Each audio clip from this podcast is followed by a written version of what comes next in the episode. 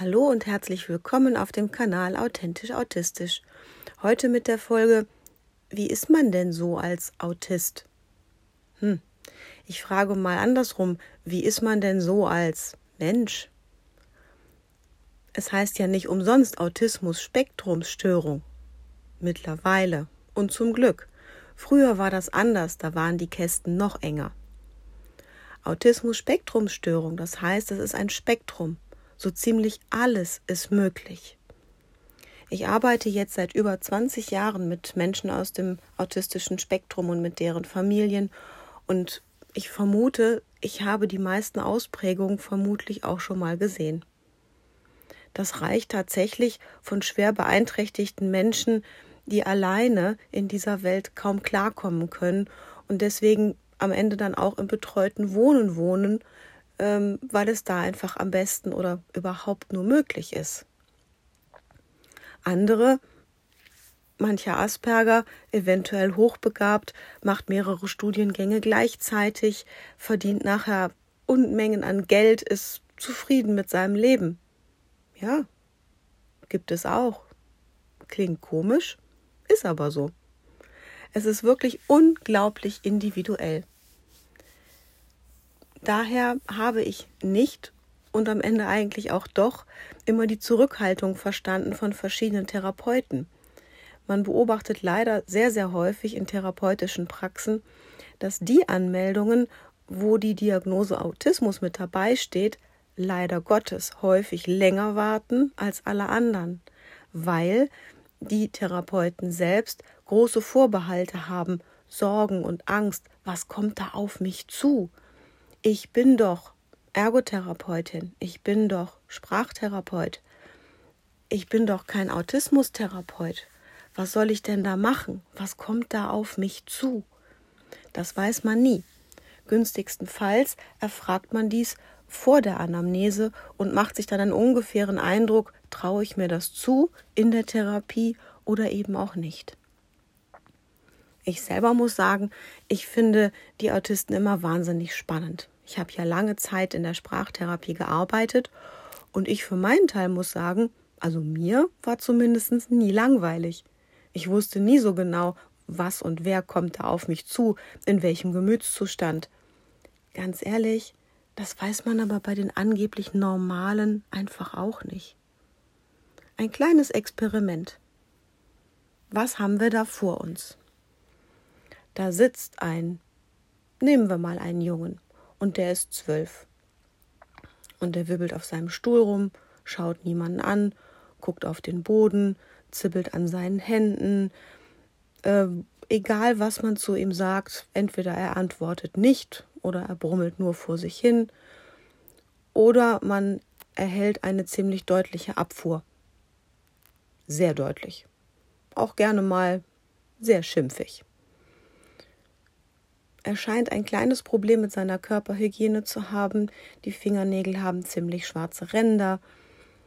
Die Mutter beklagt sich, sie käme überhaupt nicht an ihren Sohn heran. Er wirkt wie abgekapselt in seiner eigenen Welt, schläft fürchterlich lange, nachts auch teilweise dann dafür eben gar nicht, hängt unglaublich lange Zeit vor verschiedenen Medien, nur die scheinen sein Interesse noch zu reizen.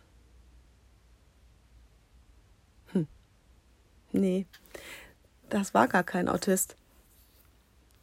Das ist einfach nur der Sohn einer Bekannten, der jetzt gerade mit der Vorpubertät Bekanntschaft schließt.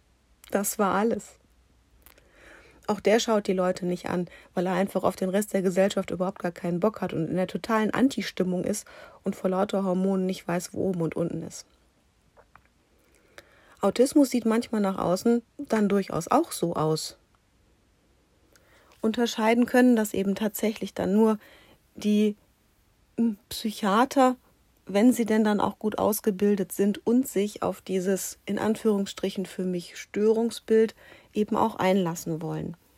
Ein reines Abklappern von den Diagnosekriterien aus längst vergangenen Zeiten hilft da eben auch wenig. Wie häufig erlebe ich Leute, die zu einer Autismusdiagnose fahren hoffen, endlich ein Zuhause zu finden mit ihren Problemen und dann an der Frage, äh, können Sie Blickkontakt halten, scheitern in dem Sinne, als dass sie gerade dem Tester in die Augen schauen.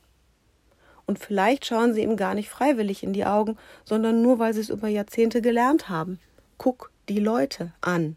Das ist unhöflich, wenn man den Leuten nicht in die Augen schaut. Und viele lernen das dann einfach. Jetzt können sie es und ihnen fällt diese Fähigkeit, die sie sich vielleicht mühsam antrainiert haben, spätestens in der Diagnostik wieder auf die Füße. Wenn man Leuten in die Augen schauen kann, dann kann man kein Autist sein. Eine längst überholte und absolut veraltete Einstellung und dennoch so, so häufig anzutreffen. Autisten sind gar nicht so anders, also nicht viel anders als alle anderen Menschen auch.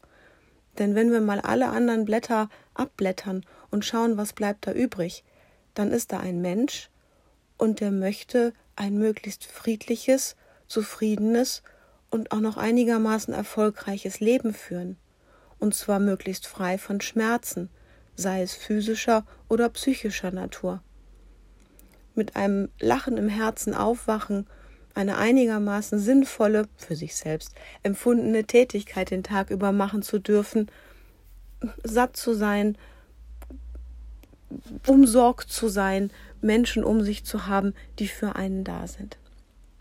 Das ist doch eigentlich das, was wir alle wollen. Und auch den Autisten geht es keinen Deut anders. Die wollen einfach manchmal vielleicht andere Dinge, können sich vielleicht nicht so ausdrücken, haben andere Schwierigkeiten, ja. Aber wenn man sich aufeinander einlässt und ein bisschen dahinter schaut und die äußeren Blätter versucht abzublättern, am Ende wollen wir alle das Gleiche. Und das ist gar nicht mal so verschieden. Ich freue mich immer, wenn sich die Leute gegenseitig aufeinander einlassen, ohne Vorbehalte. Ich habe so oft erlebt, dass Autismusdiagnosen zum Beispiel erst im Laufe eines Therapieprozesses, bei mir eben die Sprachtherapie, gestellt werden. Und der Mensch ist danach der gleiche wie davor auch. Und man kann genau die gleichen Dinge tun. Und genau die gleichen Dinge sind auch immer noch schwierig. Es gibt genügend Nicht-Autisten, die keinen großen Freundeskreis haben und gern für sich alleine prasseln.